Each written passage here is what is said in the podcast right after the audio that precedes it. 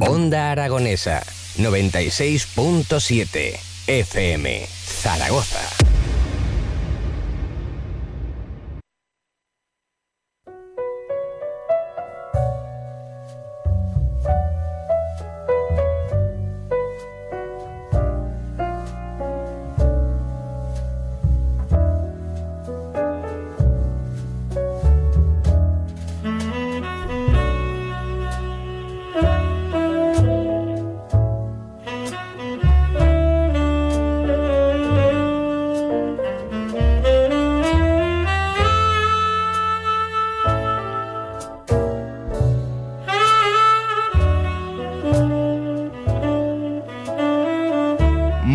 Buenas noches y bienvenidos al Club Vintage, el club de los juegos selectos, el club de los juegos de 5 estrellas, el club de los astros y donde solo esos astros son dignos de ser nombrados e invitados a esta selecta hora de la radiosfera española de la 96.7 FM en Radio Aragonesa, en Radio Onda Aragonesa de para el mundo. Jolín, eh, llevamos unos días sin decirlo, Edu, y creo que me ha atragantado un poco, ¿eh? Las vacaciones. Las vacaciones. Pero volvemos con velocidad de crucero. Edu, eh, muy buenas tardes, ¿cómo estás? Muchísimas gracias. verano? Bueno, bien, ya Acabadas las vacaciones, eh, con pilas recargadas. Eh, además, la semana pasada fue semana de Gamescom, que no lo sabrás, pero es una feria del videojuego importantísima que se celebra en Colonia y que da muchísimo trabajo. Pero bueno, ya parece que la, calma ha vuelto ¿no? a, las aguas del videojuego y nos da tiempo de revisar estos grandes clásicos como el que tenemos hoy. Yo soy Tony Piedra Buena y os traigo un título de esos que se nos van unos cuantos años de lo habitual. Estamos hablando de Donkey Kong, nos vamos al año 1981 y hablamos de el nacimiento casi de Shigeru Miyamoto como uno de los grandes artistas del videojuego y una serie de acontecimientos que no solo mezclarían al videojuego, sino que además meterían al cine en esta batalla. Y no solo meterían al cine, sino que además vamos a tener tiempo de hablar de un documental maravilloso de la primera década de los 2000 en el que vemos cómo la pasión por este Donkey Kong de alguna forma trascendió años y años hasta convertirse en un mito. Vamos a comenzar con este programa que ya tenemos ganas, ¿no? De pillar esa velocidad de crucero, así que bienvenidos amigos, bienvenidos al Club Vintage.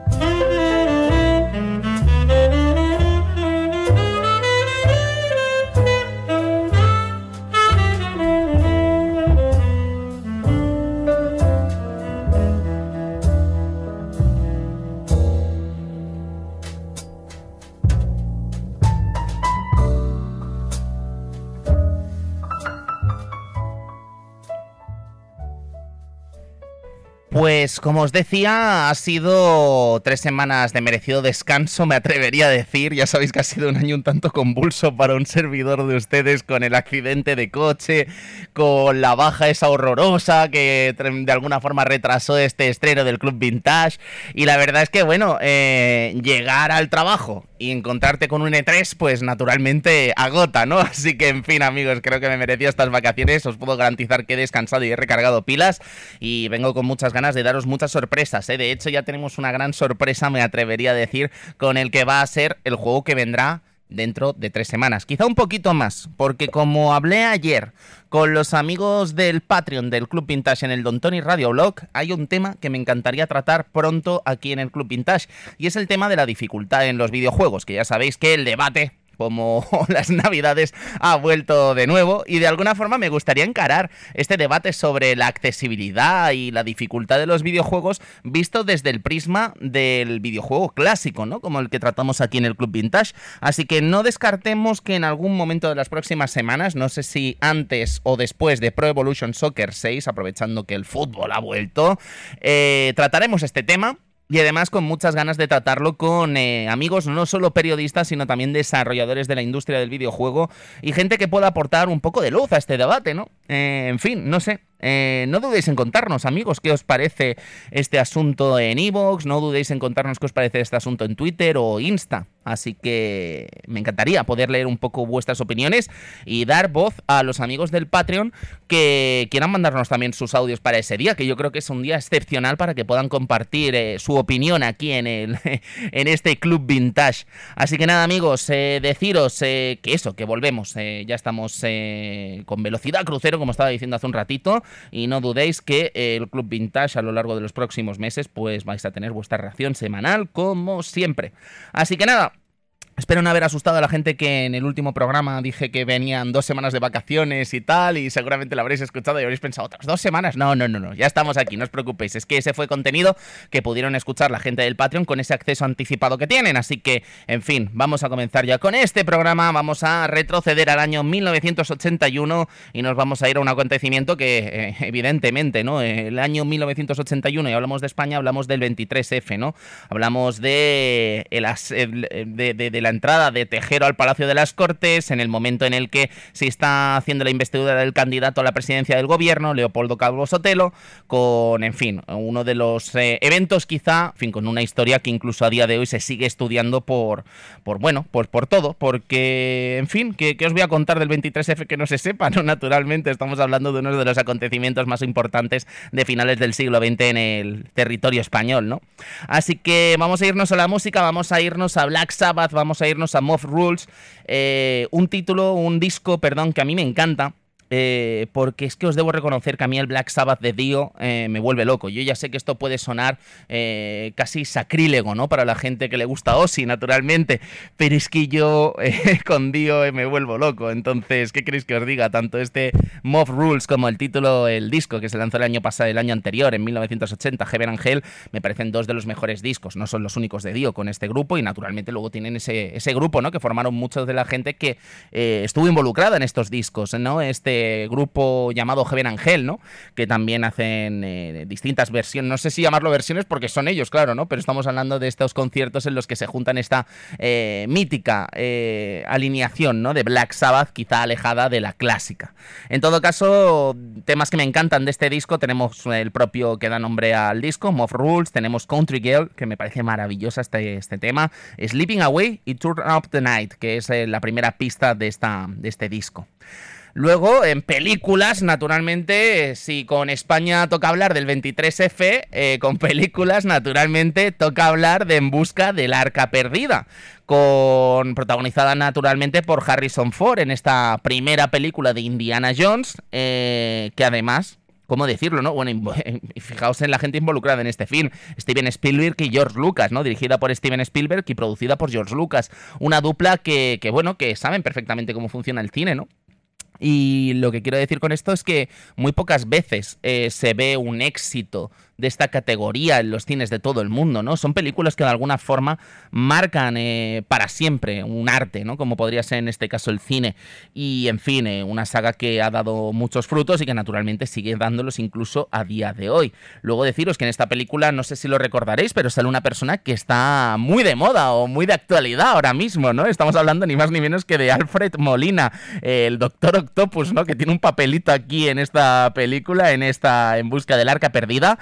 Y, en fin, eh, muchas ganas eh, de ver la nueva película de Spider-Man, naturalmente, eh, con este papel de Alfred Molina que vuelve a ser el Doctor Octopus, que, bueno, en fin, estamos todos un poco locos de hype con esta nueva película de Sony de Marvel. Así que, en fin, a ver qué pasa, ¿no? En los próximos días. Luego tenemos deportes, hay que hablar de fútbol, hay que hablar de la Liga Española, una liga eh, que me ha sorprendido porque, bueno, yo sabía que a principios de los 80 eh, los equipos vascos dominaron, ¿no? Pero en el año 81, en la temporada 80-81, eh, el ganador de esta liga fue la Real Sociedad.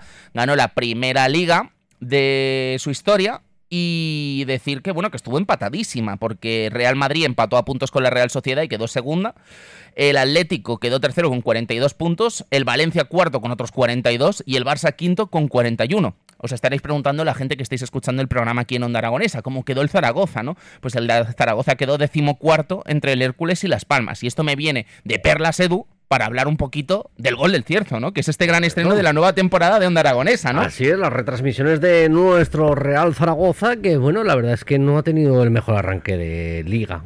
No, no hemos tenido buen arranque, ¿eh? ni Zaragoza ni español.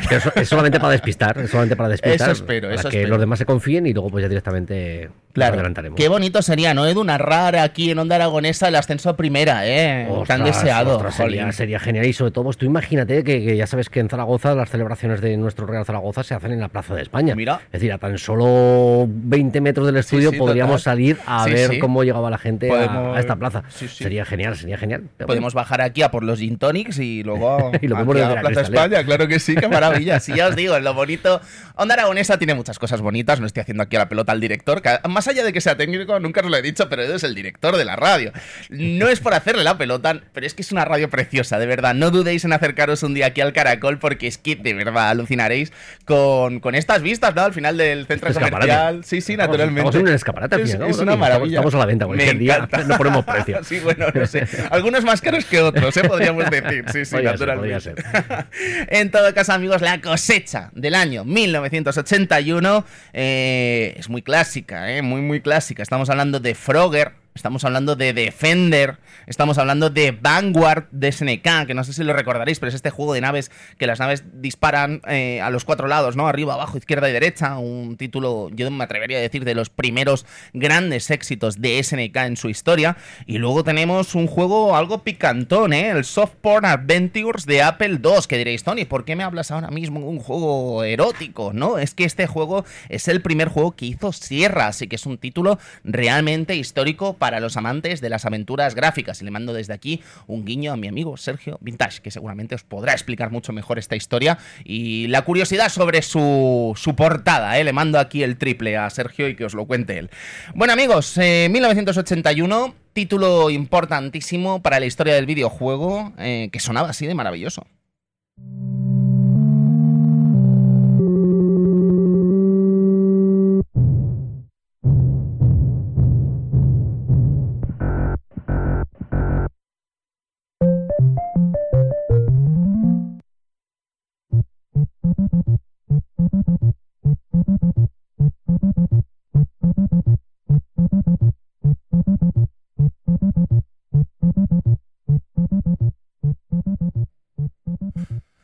Donkey Kong, eh, ¿qué os voy a contar de Donkey Kong? Es que mucha gente además es como que no concibe, ¿no? ¿Cómo decir esto? A ver, voy a intentar explicarlo bien porque la gente vaya a pensar que estoy loco. Donkey Kong ahora mismo es un icono del videojuego que de alguna forma no pertenece a su origen, ¿vale? Quiero decir, el Donkey Kong que actualmente estamos jugando no tiene nada que ver con el Donkey Kong primigenio de 1981 creado por Shigeru Miyamoto y Nintendo. Estamos hablando de un Donkey Kong que procede, quizá, del ingenio de Rare, por hacer un videojuego tan mítico como Donkey Kong Country de Super Nintendo. Un videojuego que además, eh, como efeméride Club Vintageana, podríamos decir, fue el primer programa del Club Vintage, este Donkey Kong Country. Os podemos contar también esa historia en ese programa ya del lejanísimo 2010. La cuestión es que Donkey Kong encierra una historia sencillamente maravillosa, porque encierra la historia de una Nintendo que todavía no era la Nintendo que conocíamos. Ni siquiera era la Nintendo primigenia, ¿no? Aquella de las cartas de Anafuda y compañía, aquella de las cartas de póker, aquella de los juguetes, eh, de los juegos eh, licenciados por Disney y tal. No, no tiene nada que ver, ¿no? Con esta Nintendo. Es una especie de, de, cambio de paradigma de lo que iba a ser esta empresa centenaria, eh, ahora centenaria, entonces no lo era todavía, que de golpe entiende y comprende cómo es la industria del videojuego y cómo se puede lanzar a ella para lanzar un éxito tras otro.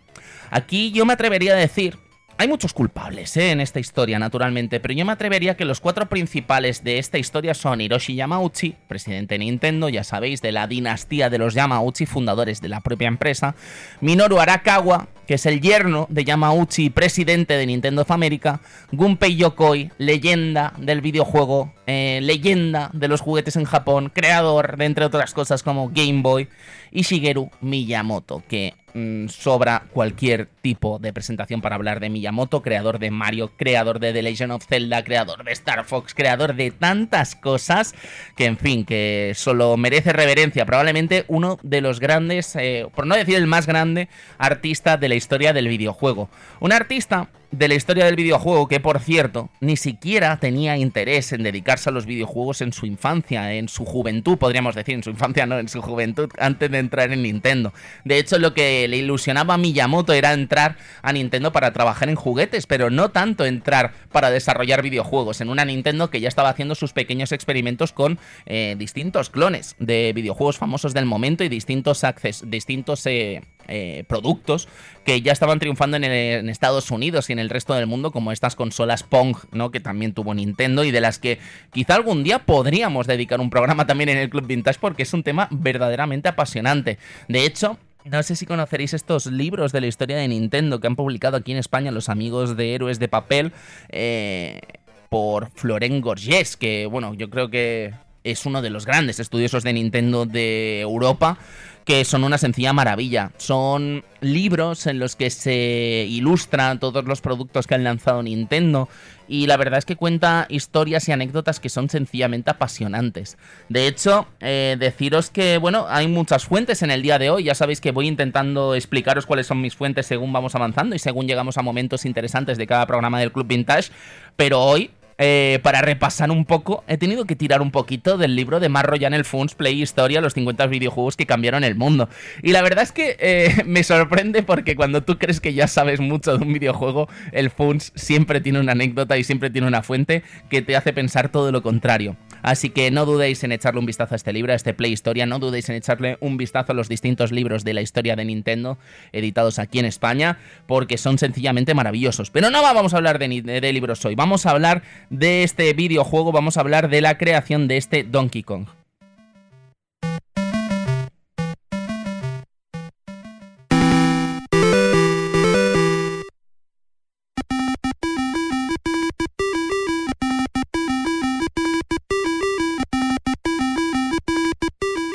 De hecho yo creo que los más atentos estaréis pensando, pero Tony, esto no es la música de Donkey Kong, esto es la música de Donkey Kong de Game Boy, porque como ya imaginaréis, eh, estamos en un momento en el que los videojuegos como tal están en su estado, no sé si decir embrionario, pero sí desde luego es un recién nacido como aquel que dice, ¿no? Entonces no podía estar metralleando con los tres, con el minuto y medio de música que tiene el Donkey Kong original y he optado por la versión de este juego de Game Boy, ya sabéis, un Donkey Kong muy interesante hecho, eh, que podéis echar un vistazo en Game Boy y disfrutarlo porque no, yo creo que os va a sorprender. Al principio parece que es una como decirlo, una adaptación del Donkey Kong original de recreativa en Game Boy, pero luego acaba resultando un videojuego muy muy completo y muy muy interesante, así que vamos a escuchar esta banda sonora durante el día de hoy. Bueno, Donkey Kong, eh, yo creo que antes que hablar de Donkey Kong hay que hablar de Radar Scope, que es el videojuego que de alguna forma provoca todo esto.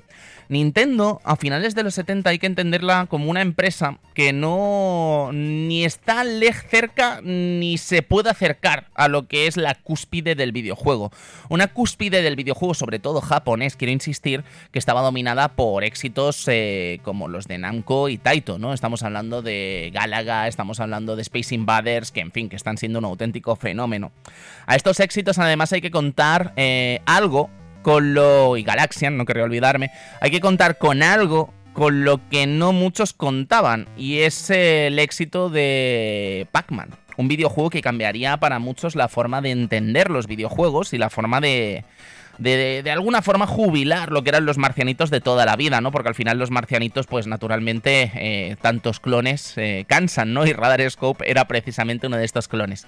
Siempre se ha dicho que parece ser que Yamauchi tenía un particular interés por triunfar en la industria americana. Y no es secreto que mandar así a su yerno, pues es una estrategia como poco eh, arriesgada, ¿no? A nivel familiar. No sé si porque quieres alejar a tu yerno de, tu casa o porque realmente tienes especial interés en triunfar en los Estados Unidos. Y la cosa no era muy sencilla, la verdad. Sí que es verdad que ah, se exportaron cartas al territorio americano. De hecho, en algunos casinos de Las Vegas han llegado a jugar cartas de Nintendo de póker, pero es lo habitual, ni mucho menos, ¿no? Y además es que estamos hablando de una Nintendo que en estos momentos está poniendo el foco en otras cosas, ¿no? En estas cosas que está poniendo el foco precisamente es en el del territorio de las recreativas. Y como os decía, de alguna forma está lejos de esta, de esta cúspide, ¿no? De lo que sería la élite de los desarrolladores de videojuegos eh, japoneses o americanos si metemos a Midway o Atari, ¿no? En esta ecuación. Y la cuestión es que eh, se lanza este Radar Scope, que es un videojuego que resulta ser otro clon más de Space Invaders, de Galaga, Galaxian, etc. Eh, sí que es verdad que es muy colorido, sí que es verdad que, bueno, tiene sus ingenios visuales, ¿no? Con esta sensación de profundidad generada por la distancia de los propios marcianitos, ¿no? Que tendríamos que ir acabando con ellos, pero la realidad es la siguiente, no deja de ser un clon más de Space Invaders. Y el caso es que en este afán por triunfar en los territorios americanos eh, se apuesta muy fuerte por el éxito de Radarscope en el territorio estadounidense. ¿Qué es lo que pasa? Que parece ser que 3.000 máquinas llegan al territorio americano y se quedan muriéndose de risa en los almacenes de Seattle de Nintendo. 3.000 máquinas recreativas. Muy poquita gente en Estados Unidos compra este Radarscope. Y ya Minoru Arakawa y compañía empiezan a olerse un poco la tostada, ¿no? Esta tostada de decir, ostras, a lo mejor nos tenemos que comer 3.000 máquinas. Naturalmente, cuando se hablan de estos fracasos, no siempre se tiene en cuenta el fracaso mayor de estos asuntos. Y es que el problema quizá no es que no se vendan, que también, naturalmente. El problema es que el almacenaje de tantas máquinas cuesta un auténtico dineral. Y enviarlas a Japón no es algo que esté dentro de la ecuación porque es un auténtico problema. Así que parece ser que Minaru Arakawa eh, pide a, a su suegro que ingenien algo en Japón porque es que estas máquinas no se van a vender ni en broma, así que hay que pensar alguna alternativa, alguna alternativa que mejore o que haga más atractivo este radar scope para el territorio americano. Y la solución va a ser absolutamente inesperada.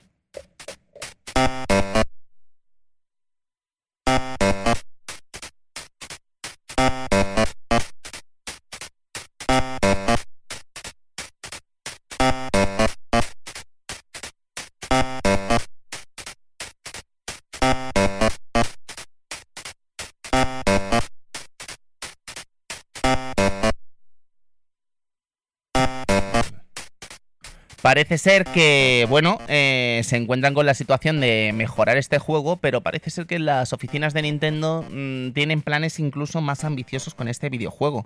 Planes más ambiciosos que van a llevar a reescribir todo el juego y convertirlo en algo completamente distinto.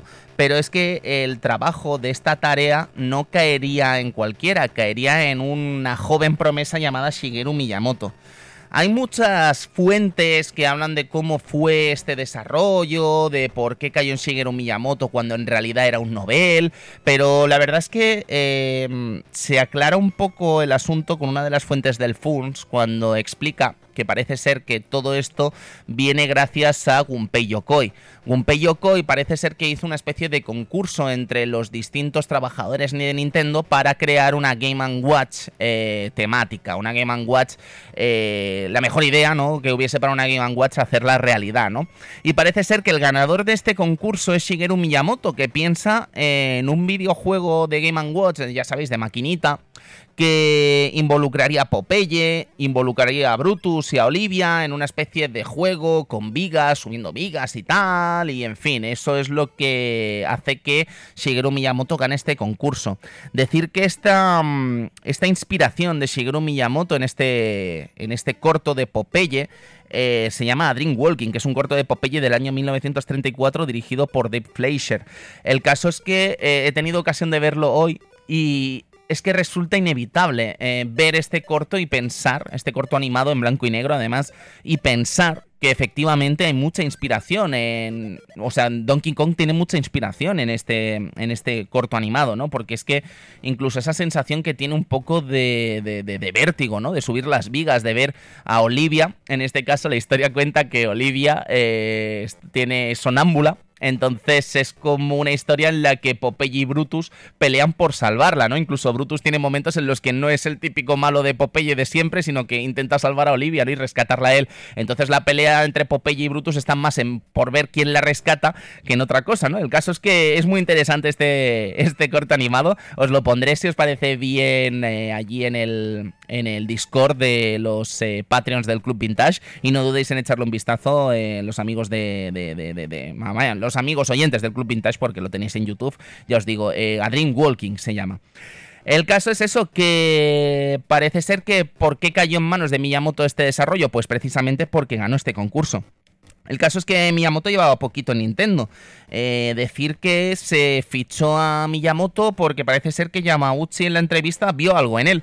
Eh, fijaos si vio algo en él que de las distintas, eh, cuenta el FUNS también, esto es muy interesante, que de las distintas cosas que presentó en la entrevista, de los distintos proyectos que presentó en la entrevista, sin él saberlos, eh, Yamauchi los patentó sin el permiso de Miyamoto. O sea que imaginaos, ¿no? la, la total confianza que tenía en el hijo de su amigo, porque ya os digo, el padre conocía a la gente de Nintendo y eso es lo que propició también que se hiciese esta entrevista. El caso es que en este momento ni siquiera hay un puesto claro para Miyamoto, pero acaba convirtiéndose en, una de la, en uno de los trabajadores que trabaja codo con codo con Gunpei Yokoi y eso también es un poco lo que le va a colocar dentro de la rampa de salida de los grandes éxitos de Nintendo. Bien, eh, ¿Qué pasó? Pues resulta que se desarrolla este videojuego y en lugar de eh, quizá hacer más atractivo Radar Scope, lo que se decide es hacer prácticamente un nuevo videojuego y cambiar todos los muebles con los nuevos artes de Donkey Kong y venderlo de otra forma. Pero es que Donkey Kong, eh, hay que decir que bebe muchas cosas, es pionero en muchísimas cosas. Primero, eh, a la hora de crear casi una narrativa de videojuego, ¿no? Creo decir, no habían videojuegos que contasen una historia con, con, entrada, nudo y desenlace, ¿no? Como en cuenta este eh, Donkey Kong. Es evidente que el tipo, el protagonista, este Mr. Video Game, eh, Jamman, o como lo conoceríamos en el futuro, Mario, tiene que rescatar a la chica, Pauline, eh, de las garras, ¿no? De este Donkey Kong. De hecho, incluso se cuenta esa pequeña historia, ¿no? En la que parece ser que, que Jamman, porque todavía no lo conocemos como Mario, todavía está lejos esa anécdota con Mario Segale, ya sabéis, eh, uno de los caseros, ¿no? De Nintendo en este almacén. resulta que, bueno, que Mario tenía a Donkey Kong como mascota en su casa y se escapa y rapta a la chica. Entonces eh, Mario tiene que rescatarlo. Esto que parece tan simple, en realidad es pionero porque no había ningún videojuego que contase una historia así, ¿no? Eh, vale, en Space Invaders tenías que matar los marcianitos, en Pac-Man comete los fantasmas, pero como tal, no se contaba una historia como sí que se estaba contando en este videojuego. De hecho, también podríamos decir que es pionero en las plataformas. Sí que es verdad que es más pionero que en las plataformas en las plataformas de una sola pantalla, ¿no? En este tipo de videojuegos como el propio Donkey Kong, como sería en el futuro Mario Bros, como sería Bubble Bubble, Snow Bros, etc. Pero sí que es verdad que, claro, que eh, todo empieza aquí, como aquel que dice, ¿no? Eh, las bases las sienta de alguna forma este Donkey Kong. Y luego, naturalmente, es pionero eh, a la hora de traer estos personajes que van a ser historia viva de la propia Nintendo, ¿no? Desde el propio Mario, pasando por Pauline o el propio Donkey Kong.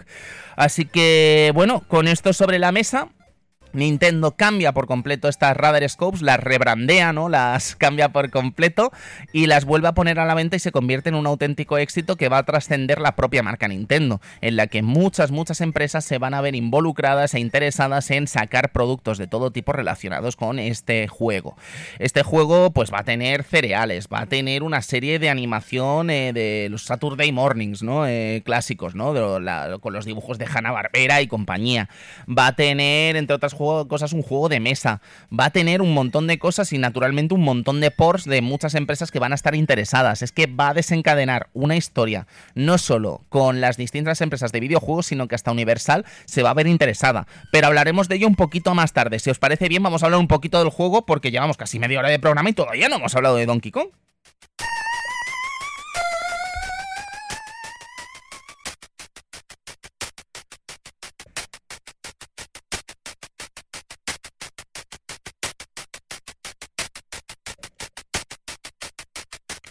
Pues Donkey Kong está compuesto de cuatro pantallas. La primera, eh, compuesta de cinco, imaginad, eh, cinco pisos, eh, escaleras para subir entre estos pisos. Un mono en la parte superior de esta estructura, lanzando barriles a diestra y siniestra. Y unos mazos dispuestos por el escenario que puede coger Mario, o Jamman en este caso, para acabar con los distintos barriles que nos lanza el mono mientras Pauline pide ayuda desde lo más alto de la estructura. El objetivo es sencillo, tienes que subir hasta arriba y ya está, eh, no hay nada más. La cuestión es que, claro, vas a tener que esquivar los barriles con saltos, vas a tener que esquivar las distintas llamitas que aparecen del, bidón que hay abajo eh, de la estructura, que en un principio no va a ser un gran problema, pero según vayamos avanzando la partida y vayamos repitiendo niveles, cada vez se va a complicar un poquito más. Y luego hay que lidiar también con una serie de barriles que el bueno de Donkey nos lanza, eh, la verdad es que con muy mala leche, ¿no? Porque hay algunos que caen por los distintos pisos y son fáciles de ver, pero hay otros que los lanza, eh, los lanza en vertical. Entonces eh, hay que esquivarlos y hay que tener mucho cuidado porque hay un factor, entre comillas, aleatorio en el que no siempre te puedes fiar de las propias estructuras y mapas en sí. El caso, amigos, es que esto sería el primer nivel. Una vez lo acabamos y llegamos al quinto piso, vamos a la segunda pantalla, que esta está compuesta de cuatro pisos. Y bueno, eh, trata primero de quitar los distintos seguros que hay entre las estructuras, lo que va a permitir que de alguna forma Donkey caiga, ¿no? Y se dé un, coscorrón, ¿no? Rescatando así a la buena de Paulín. Más que segunda pantalla, esto sería más bien la última. Dentro de lo que sería este, esta historia, ¿no? De inicio, nudo y desenlace, eh, esta sería la última pantalla, ¿no? En la que Donkey cae y rescatamos a Paulín. Pero claro, como es un videojuego arcade de los años 80, principios de los 80, pues la acción se va a estar repitiendo ad infinitum, ¿no? Hasta que, hasta que muramos. La cuestión es que eh, otra pantalla está compuesta de estructura de vigas y escaleras el objetivo es evitar las llamitas y las distintas caídas que hay en este escenario, porque la caída es muy muy grande, entonces tenemos que intentar tomar los distintos ascensores para movernos en la estructura y evitar naturalmente el ataque de las distintas llamas que están dispuestas a, fastidiar una vida al bueno de Jamman. Eh, esta pantalla además tiene un reto, un desafío añadido, y es que si el bueno de Donkey nos lanzaba barriles en, las, eh, en la primera pantalla, en esta nos tiene una especie de muelle que va a ser el último escollo antes de llegar a Paulín. Este muelle además eh, tiene un tiene una ¿cómo decirlo? Tiene un movimiento que no siempre es el mismo, entonces vamos a tener que hacer una especie como de salto de fe para llegar a alcanzar a Pauline y pasar al siguiente nivel. La última pantalla, eh, bueno, el cuarto nivel, vamos a decir, de los cuatro niveles que hay en los distintos órdenes y tal, eh, consiste en plataformas móviles con cemento, o lo que parece cemento, aunque no debe serlo, porque si lo tocamos nos mata, con las llamitas eh, dando por saco y distintos objetos de Pauline que también nos dan bonificaciones. El caso es que, bueno, el objetivo sigue siendo el mismo, llegar hasta arriba y ya está no hay más. Entonces esto podría parecer muy simple, pero la realidad es que tiene mucha más miga de la que parece. Y de hecho vamos a ver a lo largo del programa de hoy cómo mucha gente ha encontrado mucha más miga de la que parece en este Donkey Kong, porque os estaba comentando antes sobre esa aleatoriedad, sobre ese muelle que parece que tiene varios movimientos, pero es que hay auténticos estudiosos de Donkey Kong que actualmente eh, entienden y saben perfectamente cuáles son los puntos que hay que eh, que ejecutar, ¿no? Para hacer una gran partida de Donkey Kong y e intentar eh, acceder a ese trono del King of Kong, ¿no? Del que hablaremos también en un ratito. King of Kong, que bueno, eh, no hace falta que os diga, ¿no? Que Donkey Kong podría ser un nombre o podría ser una criatura, ¿no? Que evocaría naturalmente a esta criatura cinematográfica, ¿no? A este King Kong. Esto lo podrías pensar tú, lo podría pensar yo, pero también lo pensó Universal, no en el lanzamiento del juego, sino unos cuantos meses después. Y eso provocó también un problema legal que daría la vuelta al mundo y que situaría a Nintendo of America, una empresa, imaginad, todavía bastante pequeña, enfrentándose contra un gigante de la industria cinematográfica y musical como era esta Universal, dando una historia de, estas de, abogados y de jueces que es sencillamente eh, maravillosa. Vamos a verla.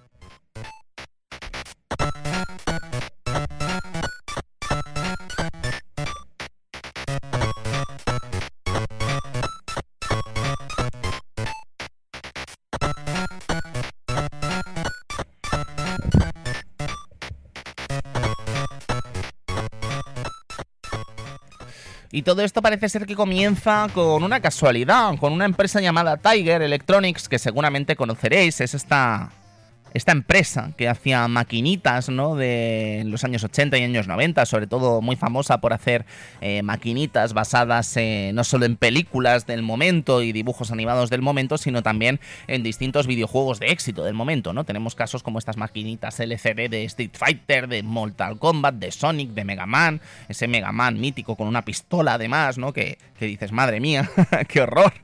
Pero el caso es que Tiger Electronics parece ser que pide a, a Universal la licencia para hacer una maquinita de King Kong y esto sin querer, este movimiento, este aleteo de mariposa desencadena un auténtico huracán en el que Universal eh, se da cuenta de que hay mucha gente sacando partido a una licencia llamada Donkey Kong que le recuerda bastante a King Kong.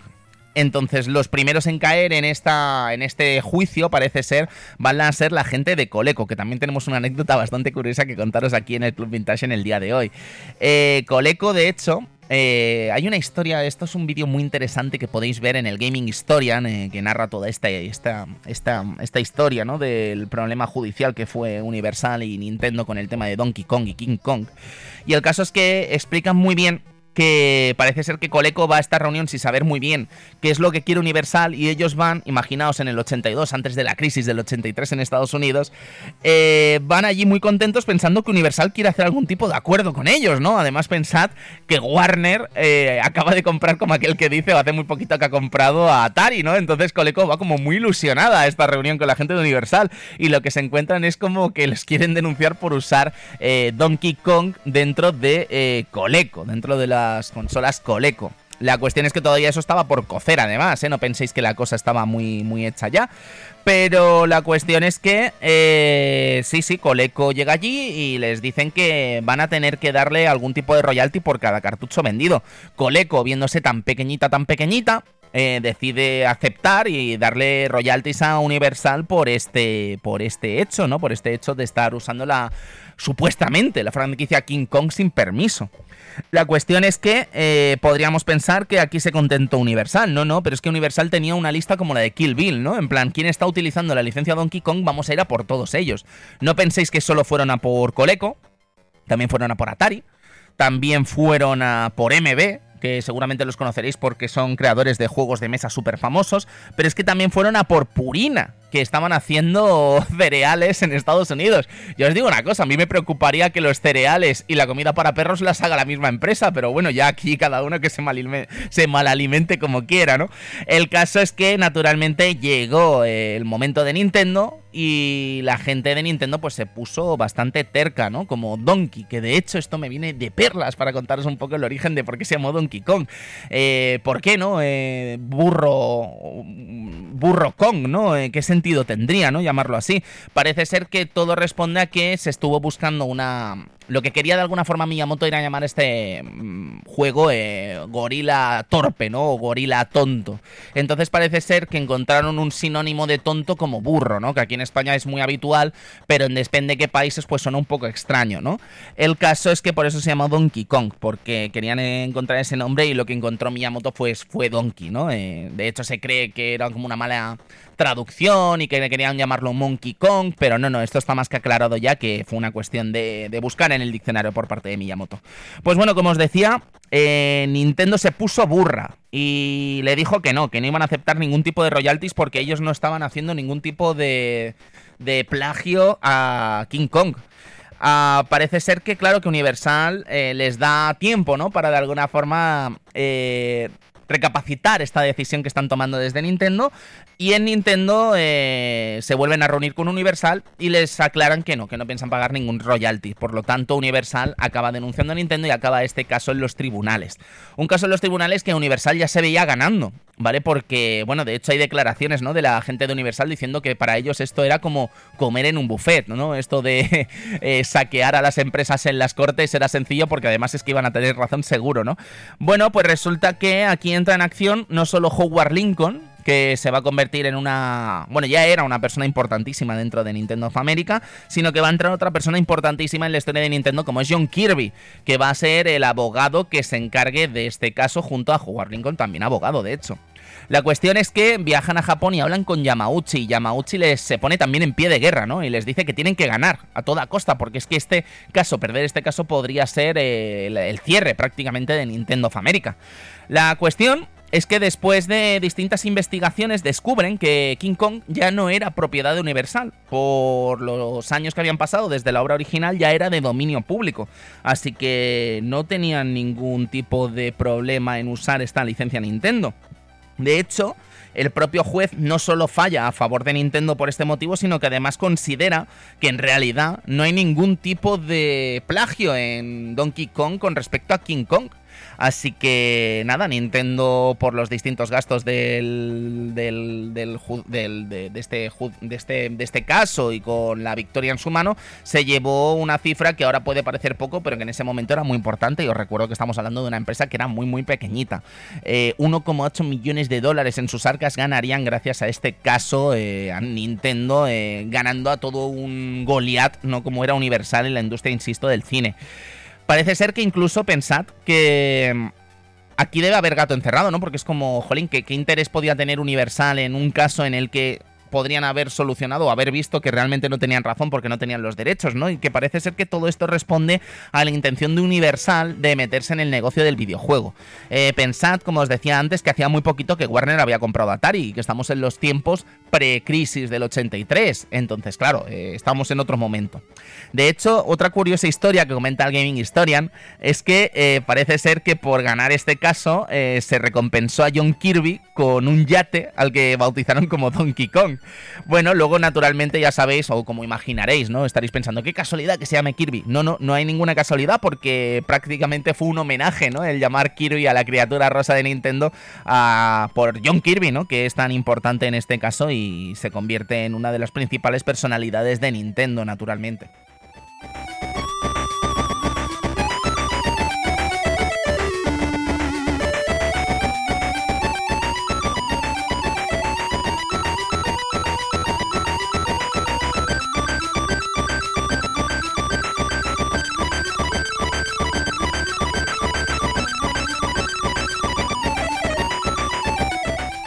Os hablaba antes de una historia curiosa sobre Coleco, Nintendo, Donkey Kong y Atari, y es que imaginad lo que habría cambiado la historia del videojuego si Atari hubiese sido la encargada de distribuir a, la NES en el territorio americano y no hubiese sido la propia Nintendo, ¿no? Seguramente no habríamos tenido a ROV, no habríamos tenido la Zapper, seguramente estaríamos hablando de un fracaso más en la lista de fracasos de Atari y naturalmente el no éxito de Nintendo habría cambiado para siempre en un what if eh, increíble, ¿no? Eh, dentro de esta historia del videojuego, ¿no? Un qué pasaría si Nintendo hubiese sido distribuida por Atari.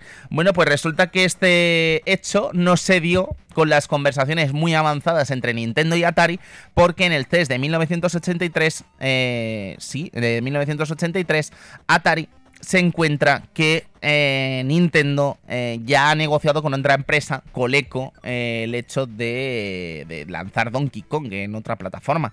Y esto de alguna forma enfada ¿no? a la gente de, de, Atari, que claro, que ven como ya el juego estrella de lo que va a ser la Famicom en Estados Unidos ya está corriendo en otras plataformas, ¿no? Y eso molesta muchísimo a Atari, que prácticamente se echan atrás.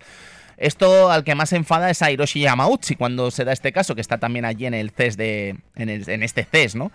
El caso es que parece ser que Yamauchi monta en cólera con los empresarios de Coleco y se va al stand de Coleco allí en el CES, eh, se encara con el mandamás de Coleco y comienza a gritarle en japonés durante varios minutos, parece ser, con toda la comitiva de Nintendo y todos los trabajadores de Coleco presentes. El traductor, tras mm, bastante tiempo de perorata ininteligible para todos los presentes, menos para él y los japoneses que le acompañaron, le dice al presidente de Coleco, el señor Yamauchi está verdaderamente enfadado.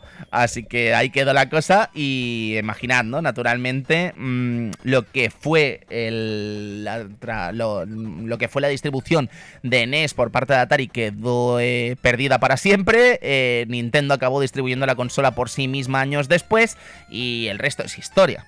El resto es historia porque, bueno, aquí estamos con Mario como uno de los principales iconos de la historia del videojuego, con Donkey Kong como también otro de los grandes iconos de la historia del videojuego y con una Nintendo que es prácticamente la, gran líder de la industria del videojuego, ¿no? Eh, ¿Cuánto habría cambiado si no hubiese sido por este mono, ¿no? Y por esta creación de uno de los jóvenes talentos de Nintendo en ese momento. Deciros eso, que si queréis conocer un poquito más de la figura de Shigeru Miyamoto, recuerdo que tenemos un programa eh, dedicado a, a Miyamoto cuando le dieron el premio Príncipe de Asturias hace unos años aquí en el Club eh, aprovechamos esa, esa efeméride, ¿no? Eh, ahora efeméride naturalmente, pero aprovechamos ese momento histórico para los amantes del videojuego de nuestro país para hacer una pequeña biografía de este astro, ¿no? Entonces ahí podéis escuchar un poquito cómo fue su entrada a Nintendo, cómo se gestó también este Donkey Kong y naturalmente cómo han sido todos sus éxitos posteriores y por qué es una de las grandes personalidades del videojuego.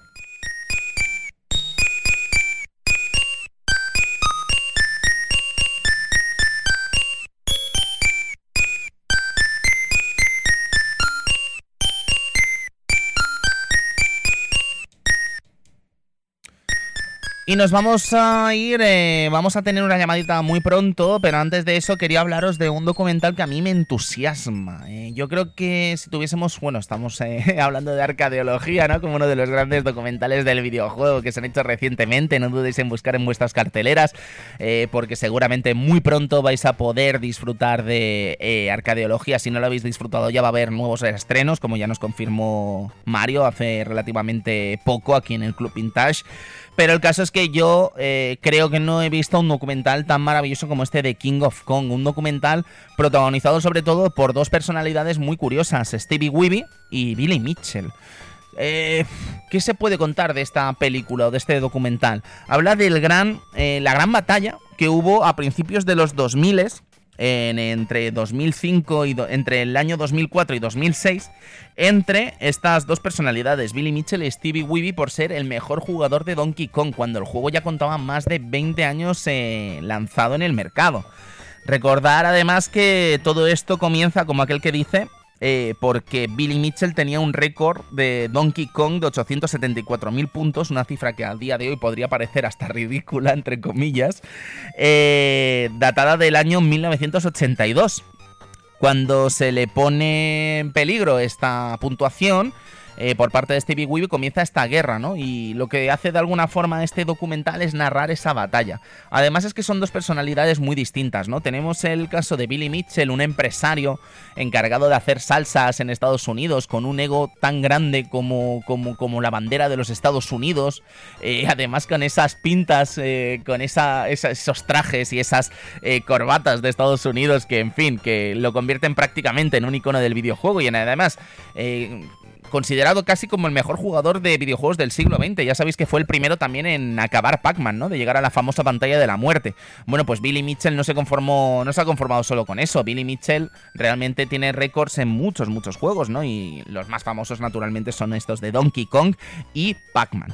El caso es que eh, Stevie Weeby es totalmente distinto, em, quizá también marcado por la propia película, ¿no? Quiero decir que al final la película o este documental está narrando una historia en la que nos presentan a un tipo humilde, a un tipo a un tipo que es un profesor de, cole y en fin, te acabas haciendo, eh, acabas eh, empatizando más con Weeby que con Mitchell, ¿no? Pero de verdad es increíble porque es que veo tantos paralelismos y tantas cosas de la comunidad retro en esta película, esos seguitos frágiles, eh, ¿cómo decirlo? Esa forma que tienen de entender los videojuegos la gente adulta, ¿no? Quizá incluso en algunos casos eh, de forma equivocada, ¿no? Podríamos decir, pero lo que sí que evoca sin duda este documental es la pasión, ¿no? La pasión por un videojuego tan, tan clásico y tan, tan maravilloso como Donkey Kong.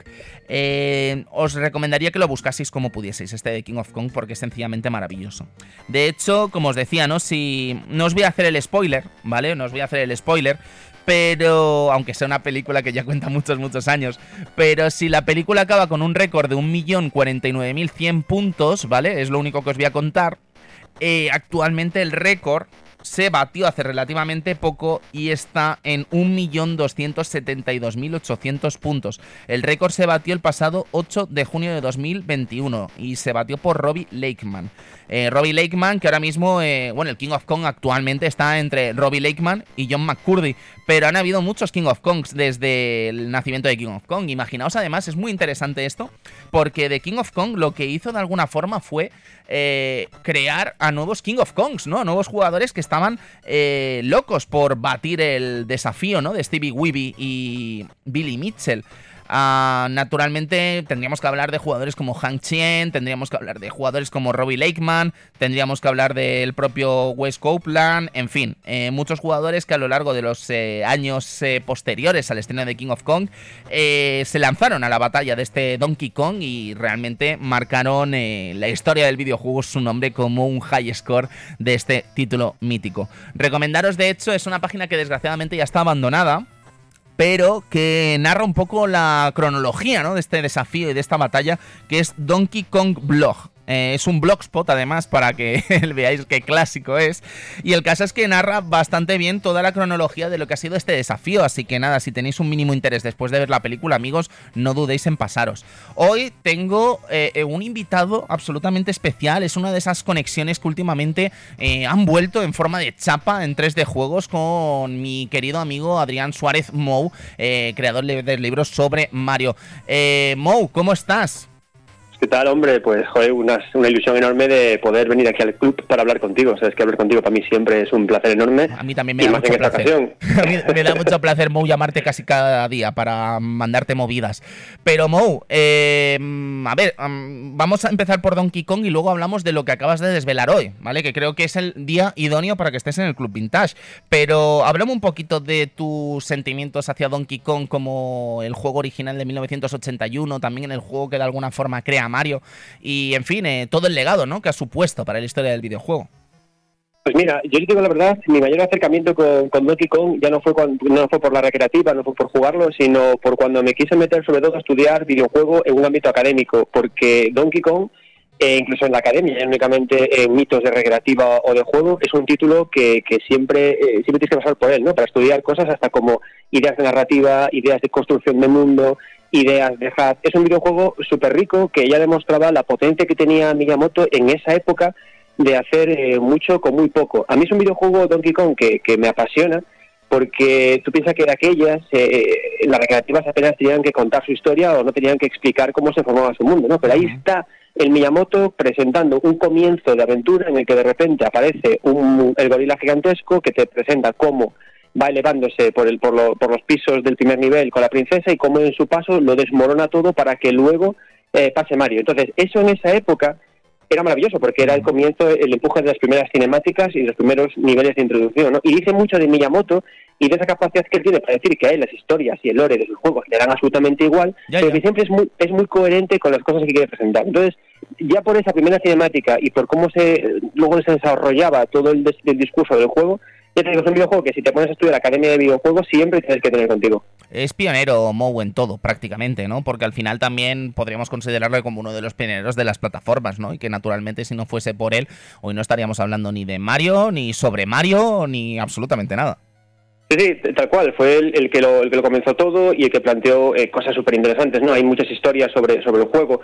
La idea, el planteamiento de qué pasaba cuando Mario se caía, ¿no? Y todos los discursos que tenía eh, con un Yokoi sobre si eliminar o no el daño por caída, eh, cómo evolucionó luego el personaje más adelante para corregir su trayectoria de salto, y luego todo incluso, si te das cuenta, eh, tiene una cosa tan interesante Donkey Kong como que en el primer nivel, en el ascenso, que es el más mítico al final del primer nivel, en el ascenso contra el mono tenemos un ascenso al final que es no lineal, en el que podemos eh, tener como mil estrategias que también ha dado pie a lo que tú comentabas, ¿no? a todos los récords que ha habido de nivel para poder llegar lo más el rápido posible acabar el juego. Entonces tiene como, creo que es un título que tiene con muchísimos matices que creo que en esta época hay pocos juegos que pueden estar a este nivel, ¿no? Como por ejemplo otro puede ser Pac-Man, que son como dos títulos que al final, eh, si quieres ponerte un poco así y decir que ahora decimos ahora decimos siempre no que todos los juegos son como Dark Souls, pero si los queremos poner, todos los juegos son al final como Pac-Man o como Donkey Kong. Sí, de hecho, Mo, mucha gente relaciona el fracaso de Radar Scope, que es el que genera de alguna forma este mm. Donkey Kong, ¿no? de, forma indirecta, podríamos decir, eh, relacionan el fracaso de Radar Scope con el éxito de Pac-Man en Estados Unidos, con esta Pac-Mania, ¿no? Que de alguna forma eh, todo el mundo acaba entrando en ella y yo lo que veo incluso es un paralelismo muy curioso dentro de este Pac-Man y Donkey Kong, ¿no? No sé si te fijas, pero el mazo, al final, es como la, la, la, píldora, ¿no? Que te permite comerte a los fantasmas. No sé si crees en ese paralelismo que habla que el fracaso de Radar Scope vino propiciado por Pac-Man o porque el paradigma de los videojuegos cambió y la gente se cansó de los marcianitos, ¿no? No, no sé cómo lo ves tú. Eh, sí, al, final, bueno, eso que en esa época era todo tan... Eh como si tan efervescente y tan emergente, ¿no? que es difícil decir, decir exactamente, dando golpe de, mazo a la mesa, el fracaso de uno fue culpa de otro. Sí que es cierto que, evidentemente, Donkey Kong fue un movimiento eh, que tuvo que hacer Miyamoto en plan de, chaval, o triunfas con esta creativa o, te das la caca, luego estaban por ahí Parma y todas estas consolas eh, triunfando y sí que es cierto una, una cosa como que propició la otra, ¿no? Pero eh, exactamente, exactamente, pues eso vete a saber, ¿no? Pero lo que decías también es que es súper interesante el tema de Pac-Man, es que ahora que lo dices es que tiene muchísimos paralelismos, ¿no? Porque incluso si te das cuenta al final, casi casi la única diferencia que hay en el primer nivel de Donkey Kong con Pac-Man es que eh, el ascenso, el vertical hacia arriba, en Pac-Man lo hacemos moviendo el stick, pero aquí se introduce la mecánica de salto, ¿no? Que ya al final fue eh, ese elemento, el diferencial, que cambió a Donkey Kong y que cambió, por supuesto, el personaje de, de ahí al futuro. Entonces, es el de tantas cosas, mi querido Tony. Sí, sí, sí, qué maravilla. Y luego es que además, eh, vale, yo creo que sí que Donkey Kong Jr. es un gran título. Donkey Kong 3 yo creo que es un juego que hay que analizar porque es tan extraño, ¿no? es, tan, es tan absolutamente peculiar, pero no lo digo en un tono peyorativo, sencillamente es que incluso a nivel de analizarlo, ¿no? Es como decir, no sé, tiene cosas como de Space Invaders, ¿no? Quiero decir, tiene cosas de la cosa que no querían que fuese Donkey Kong originalmente, ¿no? Entonces, es una pieza que a mí me parece digna de estudiar, ¿no? Pero Donkey Kong al final, pues fíjate tú en qué degenera Moe, ¿sabes? Donkey Kong Country, Rare, eh, realizando esta maravilla de 16 bits y convirtiéndolo también en un icono, ¿no? En fin, ¿qué, sería de nosotros, Moe, si no hubiese sido por Donkey? Yo con lo de, es que cuando me llamaste para el programa, eh, tío, es que yo me acordaba, yo, como sabes, soy de corazón ceguero, yo nací con una Mega Drive pero en el momento en el que se anunció, que me decía la hobby, que llegaba Donkey Kong, yo te juro que como un enfermo eh, me compré todas las revistas que había y empecé a hacer eh, una casi casi como especie como de carpeta recortable con todas las fotos que encontré de Donkey Kong. Y mi salto a la Super NES fue como una cosa enfermiza de por comprarme Donkey Kong Country, porque me parecía una cosa que no era, no era de este mundo. Y además, tío, tenía una cosa, eh, o sea, una cosa que se comenta poco, ¿no? El acabado artístico de Donkey Kong Country, que es tan oscuro, tan de muñecos hasta horrendos, si te das cuenta, a mí me cautivaba de pequeño, tío. Decía yo, ¿qué, ¿qué es esta marcianada? Y, y enfermizo, tío, y todavía me acuerdo hoy de, la locura que me dio cuando vi esos monos muñecotes. Qué maravilla, qué maravilla. Mo, em, tenemos poco tiempo, pero me encantaría que me hablases un poco de tu nuevo proyecto, primero del regreso del canal de YouTube y luego de este mm, regreso al podcast eh, en solitario, además, después de la aventura del MG Podcast, con este podcast de 9 bits, ¿no? Cuéntanos un poquito, ¿qué, qué planes tienes? Pues, eh, ¿qué te voy a contar, Tony? Al final, macho, la, radio es que tiene que, tiene vicio, ¿no? entonces, claro, yo llevaba cuando al final acabó Mundo Gamers, eh, como que te queda así un espacio en el que hablar de forma regular, ¿no? Porque aunque en de juego sí que se pueda seguir escribiendo, te, te falta como ese lugar en el que ir regularmente cuando quieres a contar cosas. Probé en YouTube, es un canal que sigo manteniendo con análisis y con todo, bueno, y con vídeos y con, y con todo esto, pero es que el generar el eh, podcast, el generar radio, ¿no? Esas cosas que la gente lleva en sus oídos mientras hace cosas, eh, crea una sensación como tan íntima que, que, no me la podía quitar de la cabeza. Entonces, ¿qué estoy haciendo ahora? He resucitado eso, bueno, he creado el canal de en iVoox, me puedes encontrar como, como 9 bits, y la idea es, eh, pues, ir probando, ¿no? En principio la idea es ir haciendo capítulos entre 45 minutos y una hora, pero luego de ahí a donde me lleve, con opinión, con cosas que pasan en la industria, con retro y con todas las cosas bonitas que tiene, que tiene el videojuego. Así que nada, niños, a correr a buscar nueve bits en ebooks. Rápido, chicos, rápido que se nos va, no, no se va, que, que se va a quedar mucho tiempo. Mo, muchísimas gracias por pasarte por el Club Pintas y poner tu sellito en el día de hoy, amigo. Nada, tío, a ti por invitarme, un placer y llámame siempre que quieras, como ya bien sabes. Un placer, Mo, cuídate. Un abrazo, hasta luego.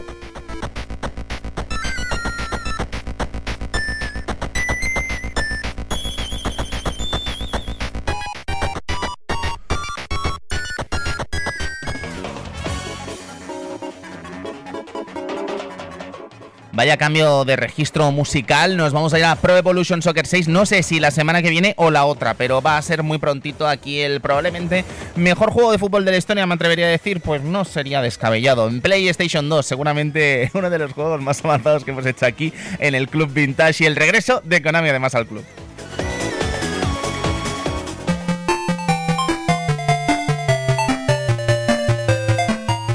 Porque tiene fans. Sonic de Master System tiene muchos, muchos fans. Estamos hablando de un clásico de 8 bits que no siempre he reconocido y que me encantaría romper una lanza a favor de este Sonic 1, Sonic 2 y Sonic and Chaos. Así que lo vamos a ver dentro de muy poquito.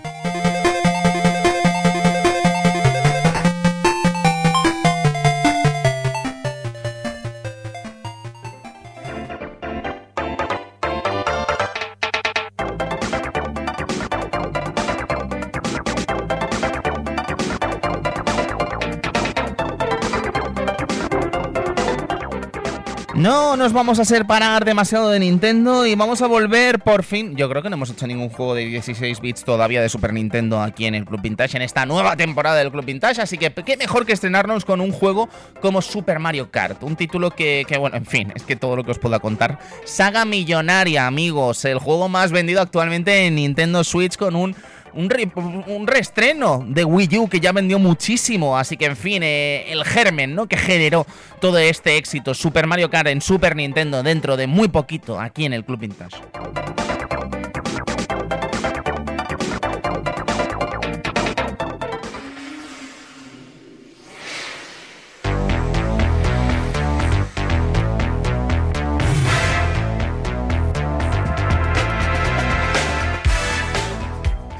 Una historia apasionante la de Donkey Kong. Espero que la hayáis disfrutado tanto como yo. Recomendaros, por favor, no dejéis de ver este de King of Kong si tenéis ocasión. Y servidor de ustedes, Tony Piedrabuena, se despide. Edu, muchísimas gracias por estar otro día aquí. Eh, a ti, a ti por venir y, hacernos aprender o recordar, Sí, sí, bueno, este recordar no, porque yo no había nacido todavía. Esto ha sido más un trabajo de, de picar piedra, ¿no? Y de consultar fuentes. Así que nada, amigos, eh, muchísimas gracias por estar ahí. Ya sabéis, el Club Vintage vuelto a la velocidad crucero que hablábamos y bueno, eh, ya está Navidad, sin descanso. Amigos, nos vemos aquí en el Club Vintage dentro de muy poquito. Muchísimas gracias, cuidaos, adiós.